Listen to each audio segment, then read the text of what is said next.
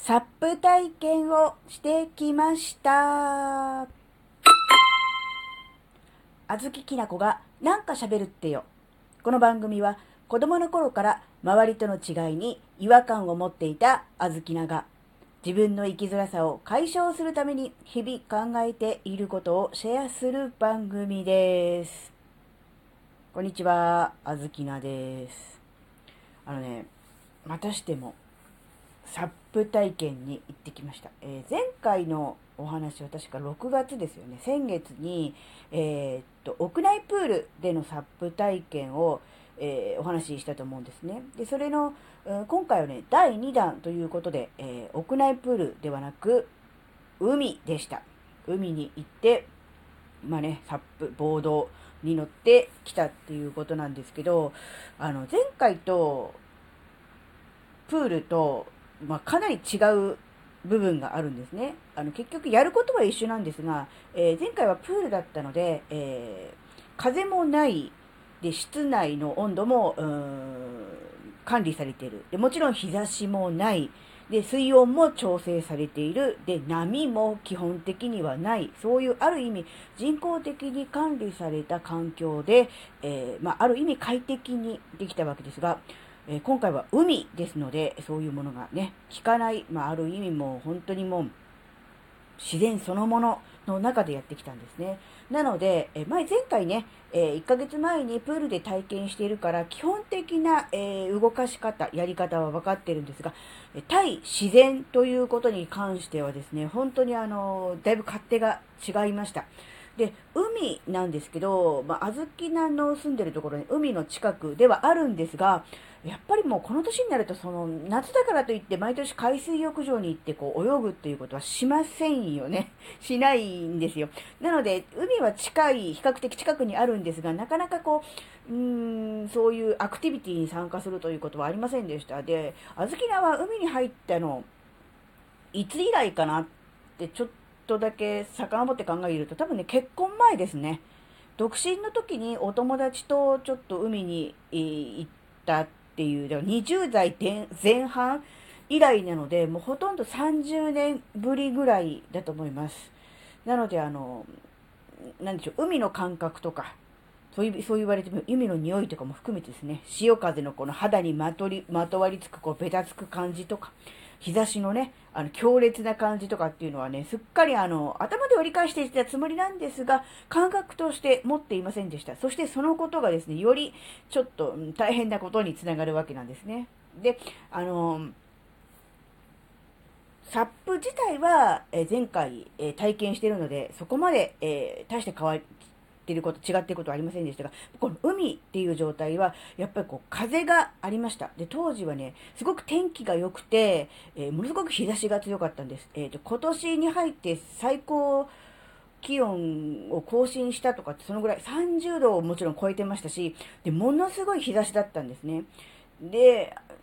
なんだろうね、小豆菜の格好がですね、一応帽子はかぶっていったんですが、えっと、水着の上に、えっと、なんでしょう、こう、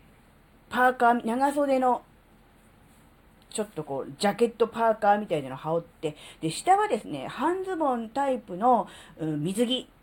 だったんです。なので、膝上から下は、あの、なんて言うんでしょう、何もガードしてないという状態に、えっと、サンダル風のね、かかとのある靴、を履いて、えー行ったんですね。ところがですね、その靴もですね、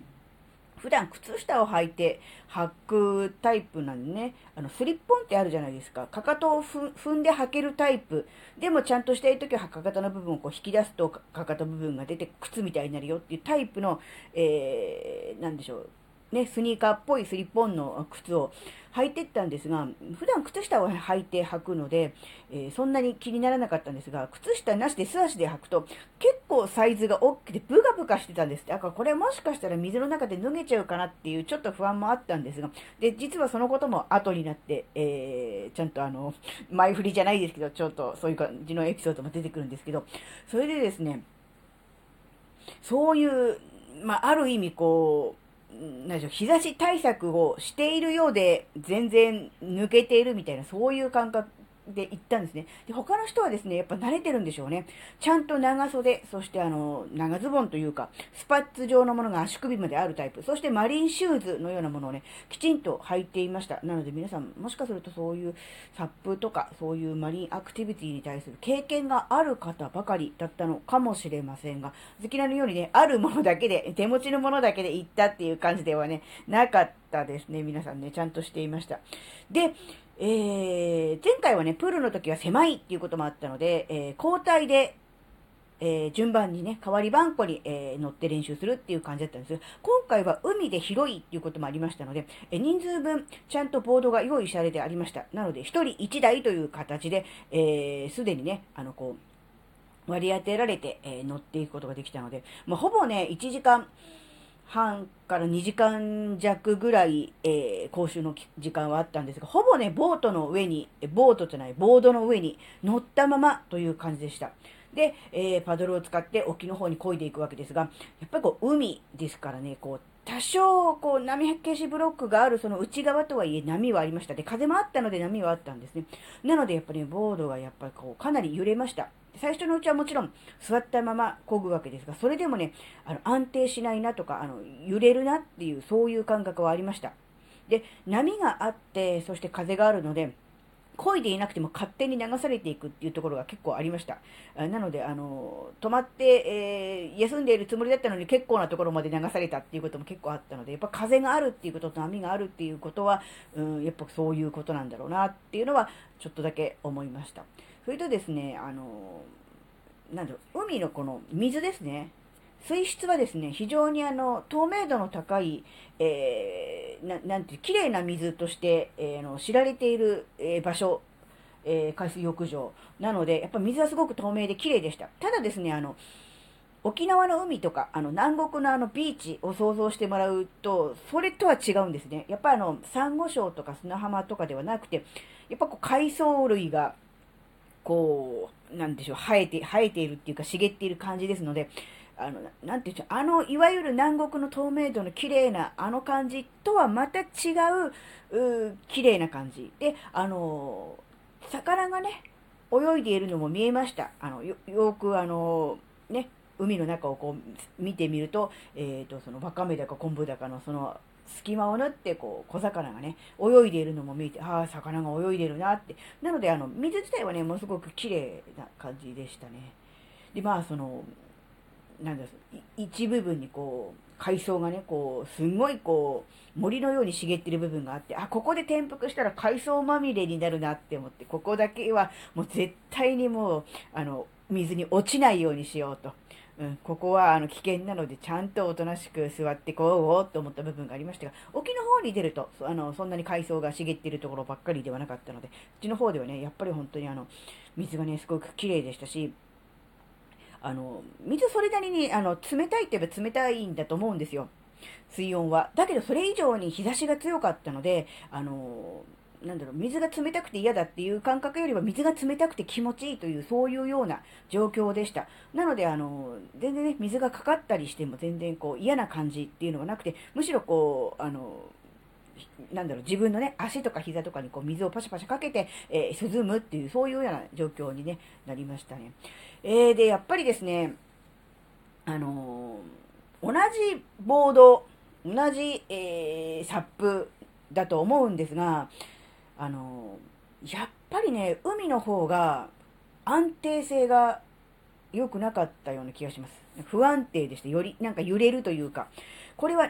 何でしょう、たまたまその時、波があり、風が強かったから、より安定性が、あの、ね、うん、でき、良くなかったっていうのもあるでしょうし、あとは、また、ね、海水との関係とかもあるのかなとかって、まあいろいろ思ったんですが、あの、プールの時よりかは、あの、より、あの、バランスを取るのがすごく難しかったです。え普通に立つという状況だけで本当にもう、あの、なんでしょう、漕ぐまでいかないみたいな、立ってるだけで精一杯。でもあの、怖いのですぐしゃがみたいっていう、そういう感じになったんですね。なのでまあ、やっぱそれはあの、一つこう、海なのでね、視界が開けてるじゃないですか。ものすごい開放感があったんですね。なので、やっぱこうどうしても開放感があると視線が遠くに行きますよね。そうすると、やっぱり意識が遠くに行ったことによって足元のバランスみたいなものがちょっとだけ意識がおろそかになって、えー、こう、バランスを崩しやすくなったのかな、取りにくくなったのかなっていう、そういう面もあると思うんですが、とにかくね、もう天気が良くて、あのー、絶好の海水浴日和だったんですよ。で、あの、ちょっと行ったところに砂浜が、ちっちゃな砂浜がありまして、そちらの方はですね、あの、海水浴のに来てる方も、えー、見えましたし、あと、うん、防波堤ですね、防波堤の上ではですね、釣りをしている方も、えー、見受けられました。そして、その波消しブロックの外側ですね、波消しブロックの外側は、まあ我々は出てはいけないっていう感じで、その中でやってるわけですが、外側にはですね、あの、モーターボートで、こう、すごいエンジン音でグーンとこう回ってるような、そういうアクティビティをね、楽しんでる方もいまして、あと、それかさ、磯遊びっていうんですかね。あの、なんでしょう、その、その磯に来る